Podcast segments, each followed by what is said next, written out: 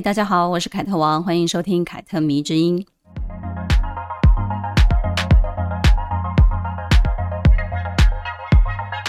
二零二四年已经过去快一个月了，回想过去这一年呢，真的是觉得疫情好像一场梦一样，偷走了我们三年的时间哦。二零二三年呢，我们已经可以开始出国了，世界呢一下子恢复成疫情之前的样子。但是呢，也许只有我们自己知道，这个看似和过去没有什么两样的日子，其实有了很大很大的改变。可能很多的人的工作已经有了变化。可能很多人的健康出了问题，也有可能有一些人原本不打算做的一些事情，现在则变成了他生活的重心。三年可以改变的事情很多很多，疫情呢，就像一场没有烟消的战争一样，把很多人的生活彻底的改变了。而这三年呢，我也发现有越来越多的读者、听众跟我谈论起有关女性的一切，女性主义啊，女性的命运等等的。加上去年台湾发生的 MeToo 事件，都让女性意识逐渐抬头。至少呢，你现在谈论女权，也不再是一个非常冷门的话题了。我最近呢，在看一本书，叫做《开场：女性学者访谈》。这本书呢，集结了像是上野千鹤子、戴锦华教授、毛尖教授这些女性的学者。上野千鹤子就不需要介绍了吧？大家应该都知道她，听过她的名字。她是日本有名的女性主义社会学家。如果你还想要认识更深的话呢，你可以找过去的节目来听听。凯特迷之音呢，做了两集，都是在谈论她的。毛尖教授对台湾来讲可能就不是那么熟悉了。他是中国东华师范大学的教授，也是非常著名的影评人、剧评人，写的评论都是非常犀利，也非常幽默的。他在书中就提出了，现在中国或者是台湾的国产剧里面呢，女性主义还是非常狭隘的。大多数呢，还是围绕在家庭和情爱的纠葛上面，很难从中看出女性的成长。女性的角色也非常的单一。他说，当今的女性影像作品中呢，有男人爱，有两个以上的男人爱，是女性等级的象征。那如此一旦失恋了，那就只好去搞事业了。而这种应激的独立是女性主义的话，那狗急跳墙就是物种进化了。这句话说的非常幽默，而他说的应激独立是什么意思呢？我们先来解释一下应激反应好了。应激反应呢，是动物行为当中呢一种异常的状态，也就是说呢，当它意识到外界有危险刺激到它的时候呢，它的身体的激素会忽然的增加，然后呢就做出抵抗外界刺激的一个反应。因此呢。这个应激独立的说法呢，就非常具有讽刺的意味了。意思就是说呢，在很多的剧里，女人只有婚姻失败或者是失恋，受到很大的外界刺激的时候，没有男人可以依靠的时候，她才会想起要靠自己好好的工作赚钱。但是呢，你仔细想想，这很有可能也跟我们现实中很多的女人都是这样子有关。也不是说编剧一定要这样写，因为他们观察到的女人很多都是这样子的。而这些影视作品呢，不仅没有碰触到女性主义的内核，还在加深女性对女性的偏见。比如呢，女人奋斗到最后，她最圆满的结局呢，就还是要跟一个非常出色并且爱她的男人在一起，不然她的成长之路就会打了一些折扣。有人就会觉得，哎呀，她即使那么成功，也是有缺憾的，因为她没有婚姻，也没有孩子。所以呢，现代的影视作品当中呢，以女性视角做出发的戏剧，最后呢，其实都还是要安排一个相对圆满的结局给这个女主角才可以。而这个结局呢，很普通的幸福的结局呢，往往就是嗯，有人爱她，愿意跟她在一起，结婚生孩子。这让我想起我小时候很喜欢的一部小说，叫做《飘》。这部小说呢，后来改编成了电影，叫做《乱世佳人》。《乱世佳人》里的郝思嘉呢，是我最喜欢的小说以及戏剧的女主角之一哦。因为呢，她既不是傻白甜，也不是白莲花，她是一个满身都是缺点、非常复杂还有点坏的女人。除了人设非常的不讨喜之外呢，很多人在看小说或者是电影的时候，对结局也都非常的不喜欢哦。因为呢，她最后不仅伤害了爱她的男人，失去了自己的小孩，老公还离开了她，没有有情人终成眷属的结局，也没有幸福美满的日子，只留下无限的遗憾和后悔。这个结局哦，把大家都看哭了，觉得这不是一个女人最好的结局。可是呢，在我看来，这个结局呢，才是让《飘》这部小说，或者是说让《乱世佳人》这部电影封神的地方。因为呢，它让我知道，一个女人一生的价值，其实不需要靠男人或者是孩子的衬托。她是不是强大，她的人生经历是不是丰满而充实，都不是男人跟孩子可以定义的。所以呢，我很喜欢郝思嘉这个女主角，也非常的佩服创造出她的作者玛格丽特·米切尔，因为呢，她的思想已经超越了她所处的那个年代，所以呢，才能创造出连现代戏剧都无法超越的女主人公。从此以后呢，女主角的人设呢，也经常成为我判别一部剧或者是电影好不好的关键因素。除非呢，这一部戏或者是电影呢，就是在说男人的事，那么我就不会用这个角度去切入。但是如果它是一部女性向的影剧，那我就会特别注意了，我就会特别去看编剧是怎么写这个女人的。那么在聊聊好思嘉之前呢，我们可以先来了解一下作者玛格丽特·米切尔的生平，这样子会更能体会她为什么可以创造出好思嘉这一个女主角。玛格丽特·米切尔出生于一九零零年十一月八号，她是一个天蝎座的女孩。她的出生地是美国南部的城市亚特兰大。她的父母呢都是律师，家境可以说是非常的不错。从小呢就生活在一个非常大的庄园里，最喜欢听的呢就是外婆口中关于亚特兰大的一些历史故事。这样的成长环境跟背景，也成了他日后以美国南北战争为基调，写出了《飘》这部小说。玛格丽特的母亲玛丽是一个女权主义者，是亚特兰大女性参政联盟一九一五年的主席，也是亚特兰大妇女俱乐部的成员之一。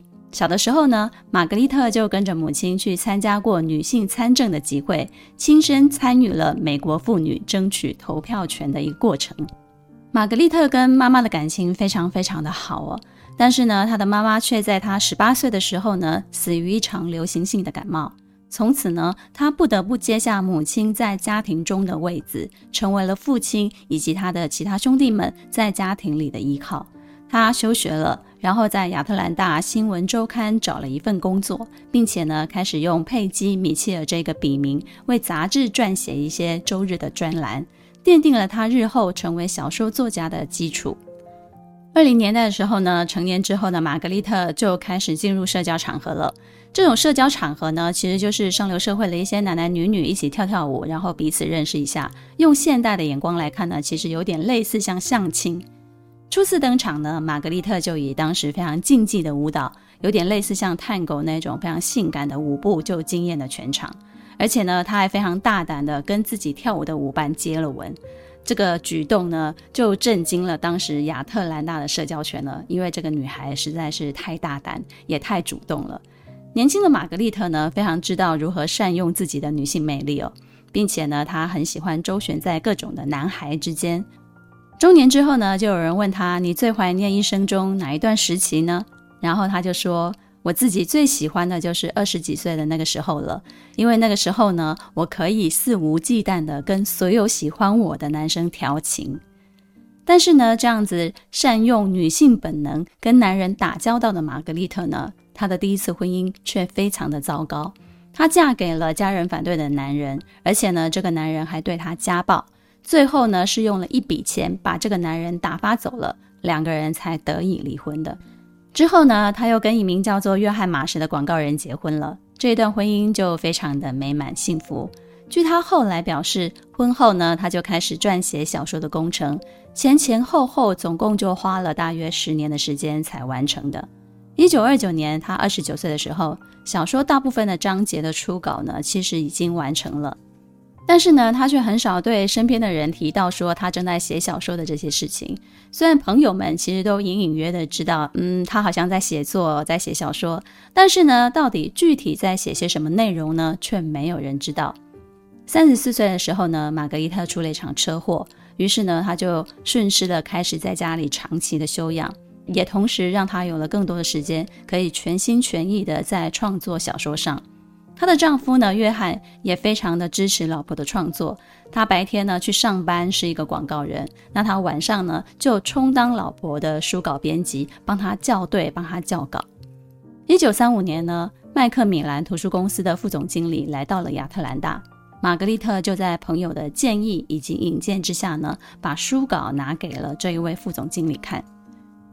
虽然当时的书稿还非常的杂乱无章，只是一堆手稿，而且书名呢，那时候也不叫做《飘》，而是叫做《明天，新的一天》，但是呢，却已经获得了这位出版界的人士的赞许了。之后呢，玛格丽特又花费了许多时间，对作品中所涉及的历史事件以及各种的细节反复的核对，最终呢，决定引用英国诗人欧尼斯特·道森的诗歌《辛拉娜》当中的一句话。将小说的题目改为了《Gone with the Wind》，也就是后来我们所熟悉的《飘》，并且呢，于一九三六年正式的出版。但是呢，原本的书名叫做《明天新的一天》（Tomorrow is another day）。这一句原书的书名呢，其实也没有浪费，它后来成为了《乱世佳人》里面最重要的一句台词。飘上市了之后呢，就打破了当时美国的所有出版的记录，不到半年的时间呢，就卖出了一千万册，日销售量呢，最高能够达到五万册。这个成绩呢，就算放在现代呢，也是非常可怕的销售记录啊。原本呢，飘一本标价才三块美金，但是呢，却常常被炒到了六十美金一本。如此出色的成绩，让他在一九三七年荣获了普利兹奖和美国出版商协会奖。一九三九年，随着小说改编的电影《乱世佳人》上映，而这本小说的名气就更大了。它被翻译成了很多国家的语言，开始畅销全世界。而《乱世佳人》这部电影呢，也在第十二届奥斯卡大获全胜。饰演郝思嘉的绯闻丽，饰演白瑞德的克拉克盖博，都因此红极一时。不过呢，命运之神却没有因此对玛格丽特心慈手软哦。在他的小说获得成功之后呢，死神的脚步却也渐渐地逼近了。一九四九年，一个再普通不过的夜晚，玛格丽特和她的丈夫约翰准备出去看电影，却被一位酒驾的计程车司机追撞了，当场失去了意识。在昏迷了五天之后呢，他就离开了人世，享年只有四十九岁不到。很年轻，对不对？超级年轻的这位美国二十世纪最畅销的女作家的生命就此定格在四十九岁，而她的创作生涯呢，虽然只有写出《飘》这样子的一部作品而已，却成为了最具代表的永恒经典。玛格丽特在郝思嘉的身上呢，投注了很多自己的情感，也许呢，也是她成长经验的一种投射。他笔下的郝思嘉呢，不是一位南方上流阶级所培养出来的淑女，她非常的虚荣、任性、自私自利，而且呢，因为养尊处优，所以她的性格非常的刁蛮。她喜欢身边围绕着各种的追求者，看他们因为自己的美貌而神魂颠倒。这一点呢，跟年轻时候的玛格丽特简直是一模一样啊！通常呢，我们看到这种女生呢，应该都会觉得很讨厌吧，都会觉得哇塞，这个好绿茶哦。但是有没有一种声音在我们的内心哦，另外一个角落会响起呢？就会是我们自己会默默的想说：哇，这个女人好敢哦，好会哦，她怎么可以这么的做自己呀？真是羡慕。郝思嘉的妈妈呢，以及她身边的贴身保姆呢，都不停的要灌输她：你要当个大家闺秀，要可爱啊，要柔顺啊，不然得不到男人的喜欢。但是呢，她偏偏却觉得，如果要装傻，我才能够得到男人的青睐，那么为什么不说这些喜欢傻瓜的男人其实本身也很蠢呢？我小时候呢，看这本小说以及电影的时候，就这样觉得。我觉得这种人当女主角真的是让人又爱又恨，因为她既不善良，也不柔弱，然后她既不体贴，也不周到，性格上的缺点一堆，但是同时却又让人感受到满满的生命力。相较于我们从小看到大的一些漫画、小说、戏剧里面那些很甜美又善解人意的女主角们，郝思嘉的一切都太犀利、太张狂、太有挑战性了。这样子的女人真的会有男人喜欢吗？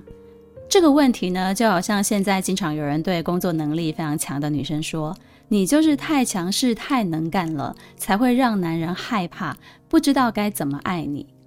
可是这个问题真的是女人太强，男人爱不下去吗？在小说里面呢，玛格丽特为了破除这种迷思呢，她就创造出了一位白瑞德。这位白瑞德呢，看清了郝思嘉的所有的缺点，但是却也深深的被他强大所吸引。在过去那个强调女弱男强的年代呢，玛格丽特就已经写出了势均力敌的一位男女主角了。他拒绝让女主角成为需要受男主角保护的温室里的花朵，而是跟他能够平起平坐，可以对抗乱世的家人。郝思嘉跟白瑞德两个人都不是什么善类。用现在的话来说呢，就是三观不正的人，都不是我们看到的那种正大光明的角色。这样的设定呢，其实也让这部小说的主人公们呢，更贴近我们现实生活当中的人，因为我们都会犯傻，我们都是普通人，也有人性中的弱点跟缺陷，却也不是一点良知也没有的人。而对比另外的一个女二梅兰，还有男二艾希里。一个是温柔可人、善解人意的白莲花，一个是风度翩翩的年轻军官公子。郝思嘉跟白瑞德真的在他们两个人的衬托之下哦，是非常不政治正确的设定。可是呢，我觉得就是因为这样的设定才不无聊啊，你说对不对呢？杨绛先生呢曾经评价过《飘》这部小说，他说：“横看全书是一部老南方种植园文明的没落史。”一代人的成长史和奋斗史，而纵观全书呢，则似一部令人悲痛的心理剧，以戏剧的力量呢，揭示出了女主人公在与内心的冲突中走向成熟的过程。所以看飘就犹如走进原始的森林，越深越美。我曾经说过。女作家在文学界是一种非常特殊的存在，因为女作家的出现呢，才让女性真正的面目得以示人。女性不是男作家笔下的那个样子，至少不该只是那个样子。只有女性呢，才能写出真正的女性。郝思嘉呢，在玛格丽特·米切尔的手中呢，就非常的生动而且真实。她不惜写出女性的阴暗面，也用力歌颂她顽强的意志力。郝思嘉对爱情就像我们所有女人一样啊，会迷恋最优秀、最英俊的男性，并且呢，认为只有自己配得上他。同时呢，也会嫉妒情敌。当艾希里娶了梅兰之后呢，郝思嘉也不甘示弱地嫁给了自己完全不喜欢的男人，只是为了在他面前争一口气。这种行为像不像是故意让男友吃醋的你呢？我觉得像极了。第一任丈夫呢，死在战场上，没有多久呢，就让郝思嘉成为了一个寡妇。在舞会上呢，刚死了丈夫的寡妇是不能够上场跳舞的，还得穿得一身黑。这些事情呢，都快把她这朵交际花给憋坏了。她觉得，哎呦，不过就是死了老公，为什么连我自己快乐的生活也要跟着悲伤呢？觉得这样子做对自己太不公平了。你看。这种心情，男作家是绝对不会写出来的，他们也写不出来，他们只会写一个女人从此关闭了自己的心，恪守本分，这才是寡妇应该有的美德啊，而不是刚死了老公，我就想在舞会上面施展我的魅力。但是呢，与此同时，郝思嘉对艾希里的爱却是一直非常的纯粹的，纯粹到当艾希里远赴战场，把即将临盆的妻子梅兰托付给郝思嘉的时候呢，郝思嘉也尽心尽力地护送她和早产的孩子回去安全的家乡嘛。这一位呢，从来没有单枪匹马驾驶过马车的千金小姐呢，一路带着情敌和她的孩子逃难。她开始展现自己顽强而热烈的强大生存力，并且呢，坚守自己对所喜欢的人的那种承诺。你可以说，郝思嘉自己也不想死。但是在他不想死的同时呢，他也没有把两个拖油瓶给丢掉、给放弃了。所以呢，当他回到家乡塔拉的时候呢，虽然塔拉已经面目全非了，他的母亲去世了，他的父亲发疯了，所以呢，他不得不接下父亲家族的一个重任。郝思嘉的成长弧线呢是非常立体也非常鲜明的，他面对生活的挑战跟苦难，从来没有屈服过。在电影《乱世佳人》当中，有一幕啊，他就是郝思嘉站在田里，然后高举了一根大萝卜，然后对天发誓：“我再也不会让自己挨饿了。”这一幕真的是很好笑又很真实，你就会发现这个女主角哇，她的生命力真的是旺盛到是可以感染周边的人的。复兴庄园的这条路其实已经走得非常辛苦了。她之后呢，得知要缴纳一大笔税金才能够保住自己的庄园的时候呢，更是崩溃。因此呢，她就必须四处去找钱了。于是呢，就把脑筋动到了白瑞德的身上，想说可以色诱他来骗取钱财。反正呢，这个男人也很喜欢他嘛，从他身上搞一点钱应该不难吧？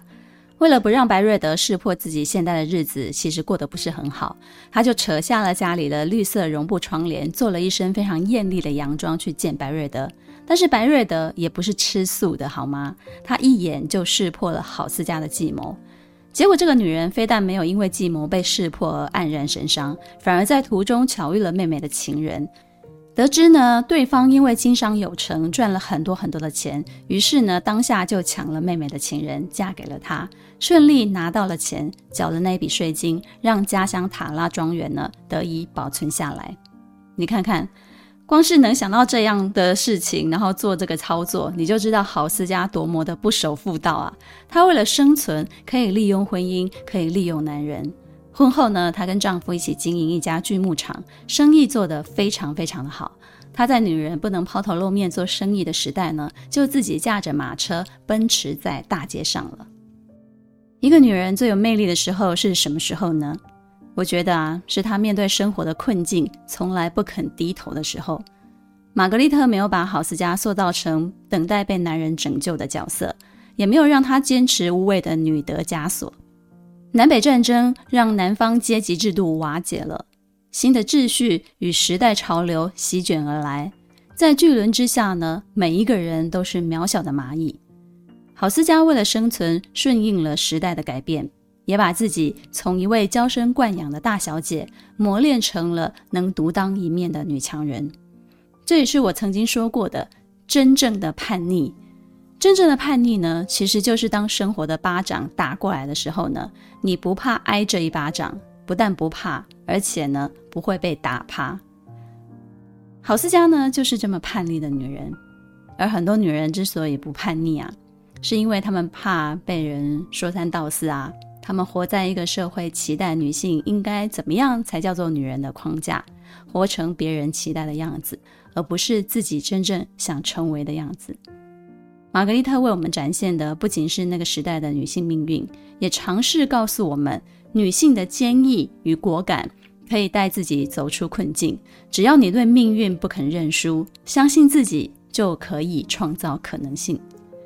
如果说玛格丽特在《飘》里用并非完全正面的形象，让我们看到了一位不同于一般女性、忠于自我、充满生命力的郝思嘉。那么在爱情的处理上呢，他则是用郝思嘉不得善终的结果来告诉我们如何才能不要吃爱情的亏哦。尤其呢是自尊心越强的女孩，你越要看懂玛格丽特对郝思嘉在爱情里的安排。首先呢，他在众多的追求者当中呢，偏偏只喜欢艾希里，除了因为他长得比较帅，比较。温文儒雅之外呢，最大的原因还是因为艾希里是所有男人里面对郝思嘉最不屑的那一个。也就是说呢，他并不像其他的人那样对郝思嘉表示好感哦。别以为只有男人才有征服欲，女人也有，而且也非常的强烈。尤其在爱情上，当一个男人表示“嗯，我不喜欢你”的时候呢，很多女生却反而开始受到这个男人的吸引。为什么呢？因为不甘心，所以呢，他就更想要证明我是值得被喜欢的。所以呢，他就反过来对于这个男人就非常的执着了。郝思嘉就是这样子，艾希里越是拒绝他，他就越无法自拔的爱他。他当面向她告白，表示自己可以跟她私奔，结果呢，却被她当场的拒绝，却又因为面子挂不住，后来他就负气嫁给了一个自己完全不爱的人，只是为了跟对方较劲。我们可能不会赌上自己的婚姻跟郝思嘉做一样的傻事哦，但是在现实的生活里面呢，很多女生会因此赌上自己的青春，白白浪费在一个并不爱自己的男人身上，花了很多的时间去想办法让他爱自己。我对玛格丽特呢，对郝思嘉跟艾希里的这个设定呢，就是想要破除女人对爱情的一种执念。这个执念呢，是对自己自恋的一种投射。我那么好。你为什么不爱我？我就非要让你爱上我来证明我很好。其实这就是一种自恋。当然呢、我们执着于某个人，也是因为我们把对自己的期待投射到了他的身上，这也是一种自恋。有些女生呢，接受不了被分手或者是被拒绝，所以会尽全力的去挽回。挽回不了呢，就会做傻事，比如自暴自弃啊，又比如以死威胁对方。这些执念呢，不但不会让人更爱你，反而会因此阻挡了你的正缘，让你没有办法遇见下一个其实是更适合你的人。也许呢，那个人早就已经出现了，但是因为你的执念呢，你完全忽视了他。因为你的眼睛有业障，你根本就看不到他。白瑞德呢，就是玛格丽特安排给郝思嘉的这个命定之人。但是呢，郝思嘉却全然未知。即使最后呢，她真的嫁给了他，有了幸福的家庭，却因为对艾希里念念不忘而深深伤害了自己的丈夫白瑞德。郝思嘉最后是怎么醒悟的呢？是当梅兰去世，然后呢，在床前交代他，希望他能够代替他好好的照顾艾希里。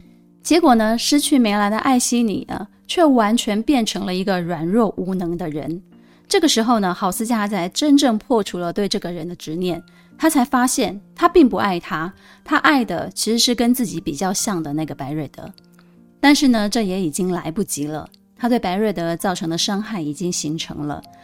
白瑞德对郝思嘉失望透顶，加上连续失去了他的两个孩子，最后呢，就选择离开了郝思嘉。很多人看不明白为什么玛格丽特不给豪斯加一个完美幸福的归宿。毕竟呢，很多小说为了让读者看得很开心啊，都会安排一个 happy ending 嘛。大家也都喜欢看幸福的结局啊。还记得电影《他们》有一个情节吗？就是女主角乔写的小说呢，被出版商要求你必须写一个幸福的结局才卖得出去，你才有资格出版。所以呢，我才说玛格丽特·米切尔的《飘》是一部伟大的作品啊，因为它跳脱了一般通俗小说的设定，从女主角的人设到她对爱情的态度以及结局呢，都狠狠的不走寻常路。我年轻时呢，看这部小说时呢，深深的感受到，女人呐，对爱情真的不要太过死心眼，要接受别人有拒绝你的资格，要去接触更多的男人，不要局限于初恋。不要只谈过一次恋爱就想着决定终身。借由白瑞德跟艾希里两个男人的对比呢，我也明白了男人的价值在于他处于人生低潮时候的那个态度。如果他不被命运击倒，依然有强烈的求生欲，依然有乐观积极的态度，那么跟这样的人在一起，日子肯定不会过得太差。小说以及电影的最后呢，失去白瑞德的郝思嘉对自己说。卡拉，我的家，我要回家，我一定要想办法把他拉回来。无论如何，明天又是新的一天。这个女人并没有认输哦，她打算追回自己的男人。她相信明天是新的一天，既然是新的一天，就一定会有希望。因此呢，这个结局在我看来也不全然是一个悲惨的结局啊。它表现的是一个人不被命运安排的那种反叛的性格。嗯。没错，从头到尾呢，《飘》都是一部叛逆的小说啊，难怪呢，我那么喜欢郝思嘉，那么喜欢这一部小说跟电影《乱世佳人》，这也成为我日后看影视戏剧的一个标准哦。女主角的人设肯定不能无聊，她绝对不能只有善良纯真而没有黑暗面，她的成长弧线呢，一定要符合时代背景，并且跟她的困境深深的捆绑。她可以跟很多男性有着连结，她甚至可以不用从一而终。所谓的戏剧中的女性意识，并非有着前卫强烈的女权思想才叫做有女性意识。女性意识是把女人当做一个有血有肉的个体来看待，让我们看清楚她的喜怒哀乐，并且接受她的复杂性。希望听完这一集，可以让你对《飘》这部小说有个初步的认识。如果可以的话呢，非常推荐大家把电影《乱世佳人》找出来看，片长有四个多小时哦。可以分两次把它慢慢的看完。女主角费雯丽真的是一个饰演豪斯家最好的人选。她那一双碧绿色的眼睛就像猫一样傲娇、狡猾、神秘，你一定会深深的爱上这个女人。凯特迷之音，咱们下次见了。